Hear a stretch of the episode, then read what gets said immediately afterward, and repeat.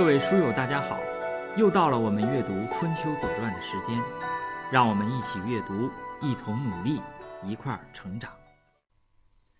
呃，西宫十二年的最后一件事儿呢，是管仲秦王。这个事儿呢，也是只见于传啊，嗯，不见于经。我们读一下《左传》西宫十二年的第三条啊：王以戎难故，讨王子带。秋，王子带奔齐。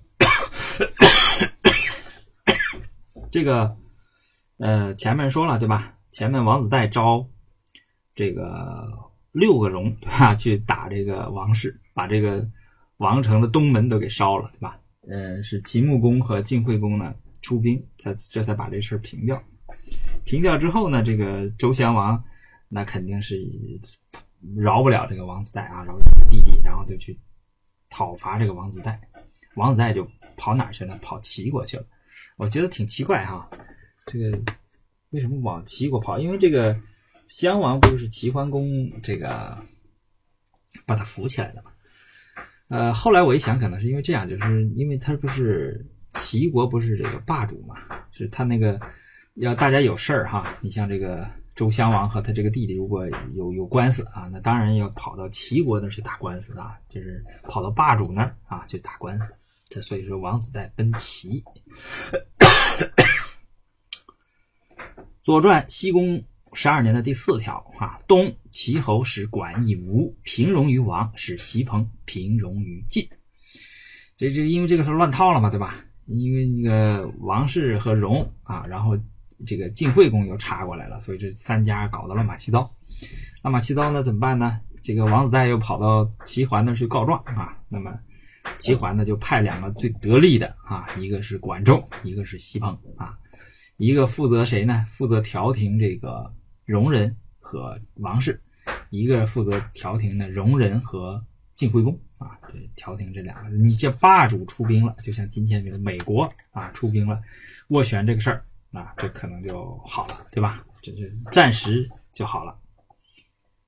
呃，这个对王室实际上做了这么大的贡献，那么周王室要表现一下啊。周王室呢就想表彰一下这个管仲，就王以上卿之礼相管仲啊，就是要给这个上卿啊这种礼节啊来款待这个管仲。这个上卿之礼呀，在《左传》的后面啊，我们等读到那个时候再给大家解释吧，就是。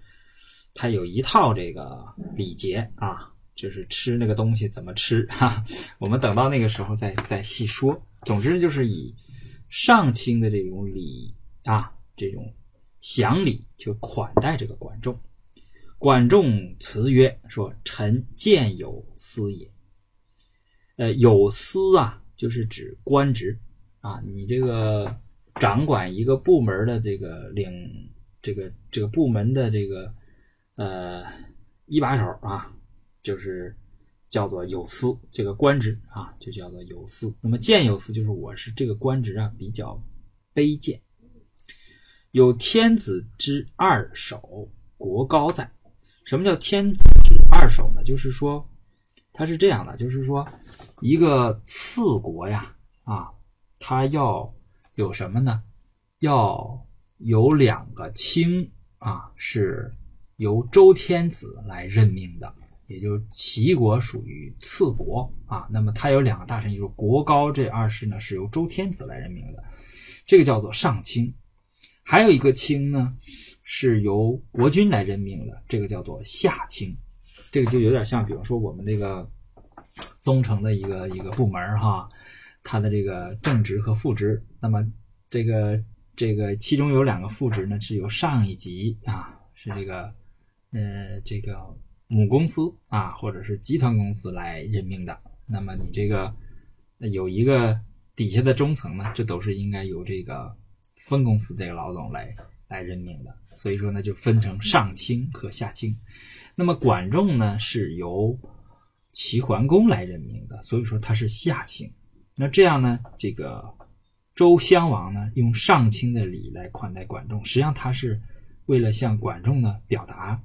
敬意和谢意，或者是表彰啊。那么管仲呢，这个这个人呢，他是很有文化的，对吧？他是很有思想的。那么他就要推辞这个事儿。他说：“你看我呢是一个下卿，职位呢比国高呢要低啊，不不，职位要低，这个地位也低。那么如果你我要接受这个上卿的这个降礼，那么等到春秋这两季啊，就是实际上呢，就是春秋这两季是这个国君或者是这个上卿要到王室呢来述职的啊，来他比如说来这个述职的时候，那呃。”何以礼焉？那你用什么礼节来招待这两个人呢？就是陪臣感赐。陪臣呢，就是臣的臣，因为齐桓是周襄王的臣，管仲是呃齐桓的臣，所以说呢，管仲对于襄王来说呢，属于陪臣。啊，他就推辞一下，就是我呢不行，这个我不能接受这个礼啊。王曰：“那么这个襄王怎么说呢？襄王呢称他为旧士。”呃，为什么称他是旧氏呢？就是周天子称异姓的诸侯呢为旧啊，叫伯舅啊。那么因为管仲呢是齐桓公的臣子，所以说呢，那个周王要管这个齐桓呢，要称伯舅啊。那么伯舅的使臣呢，就称为旧氏。所以说，他称这个管仲呢是啊旧氏。呃，实际上管仲啊和周王呢，他都是姬姓的，就是他们是同姓的。为什么呢？因为管仲的先祖呢是呃当初的这个周昭王和周穆王啊，是昭王和穆王的庶出啊的这个后代吧，应该是这样的。所以说，他应该是同姓。同姓呢？呃，这个因为他是姜姓的陪臣，所以说也要把他称为旧氏。呃，余家乃勋，应乃宜德啊，未度不忘，往见乃直啊，无逆朕命。那个，呃，余家乃勋，就我呢是嘉奖，乃是你你的这个功劳，应乃易德啊，未度。不忘啊，那么这个呃应呢，就是应当啊，乃就是你的，宜就是美的，就是这正好是与你的这种美德是相应的啊。呃，都呢是正啊，就是来表示啊，就是你的功德啊正而且不可忘，我就不能忘了你这功德，因为管仲来给他评这么大个事儿嘛，对吧？甚至他这个王位可能都不保了，对吧？把这个说往见乃至，虽然你这个位置是下卿，但是你呀是这个齐国的执政啊，你是第一个执政的，对吧？你是虽然职位低，但是你这个呃干的这个事儿比较大，这个权比较大，对吧？那么无逆真命，就你就别推辞了，对吧？你就接受这个上卿吧。管仲受下卿之礼而还，这管仲啊，管仲就非常的谦虚和低调，对吧？你周王虽然说啊，准许我了，因为我功劳大啊，可准许我，但是我也是我受下卿之礼，我再回去啊，就是比较谦虚。那么君子曰：“管氏之世嗣也宜哉？”什么叫世嗣？就管仲的这个后人呢，一直到我齐国那个。好，老往后，老往后，就是说，在最后一次出现的呃，这个春秋左传哀哀公十六年啊，就是最后呃春秋最后的时候了啊。哀公十六年的时候，还有管修啊，见于这个左传，那个时候就是管仲的后代是一直啊，这个怎么说呢？就一直享有这个富贵啊，这个说也宜哉，那也是应该的。啊，人管是后后世啊，子孙啊，这福荫子孙呐，这也是应该的。你看人管仲做得好啊，为什么呢？就呃，让不忘其上啊，就是说，呃，他这个谦让啊，而且呢是对君王非常尊重。这跟谁成？跟跟我们这个前面讲的这个晋惠公正好相反，对吧？就人家非常讲礼敬啊。这个晋惠公呢就不敬，对吧？啊，就是所以他说诗曰叫这个诗呢是《诗经·大雅》叫汉录啊。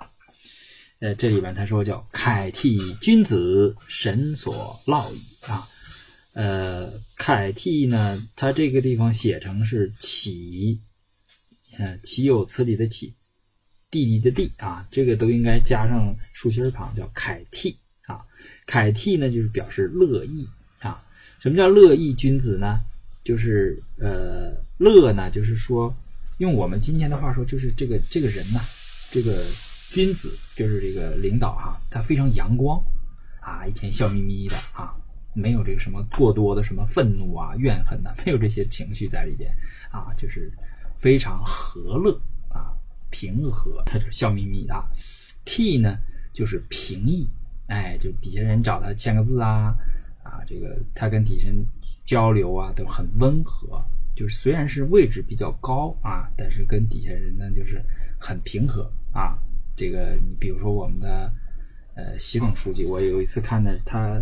是到一个一个科研军工科研部门去拍照，他应该坐在正中间嘛，对吧？但是呢，他把一个九十多岁的一个老专家给给给拉过来啊，让这个老尊老专家坐在中间。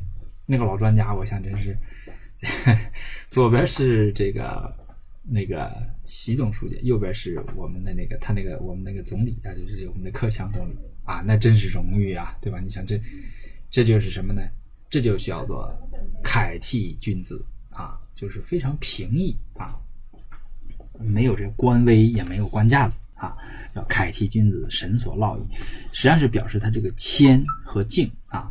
这个烙呢是劳动的劳，但是杨伯峻先生说这个得读去声啊，叫烙，就是表示不会亏待的意思。就是，如果你这个君子是笑眯眯的、很阳光，然后平易近人这样的领导，那么神灵呢是不会亏待你的。所以说他这个福荫子孙啊，这个呢，我们就和嗯和晋惠公对比着看吧啊。所以呢，还是这句话，就是楷替君子。好，呃，我们西宫的十二年就读到这里，还是跟大家呢。抱个歉，因为这个感冒啊还是没好，咳嗽不断。我会把这个一些咳嗽呢从这个声音当中给剪剪辑下去，但是有的可能会漏下来，所以说请大家原谅。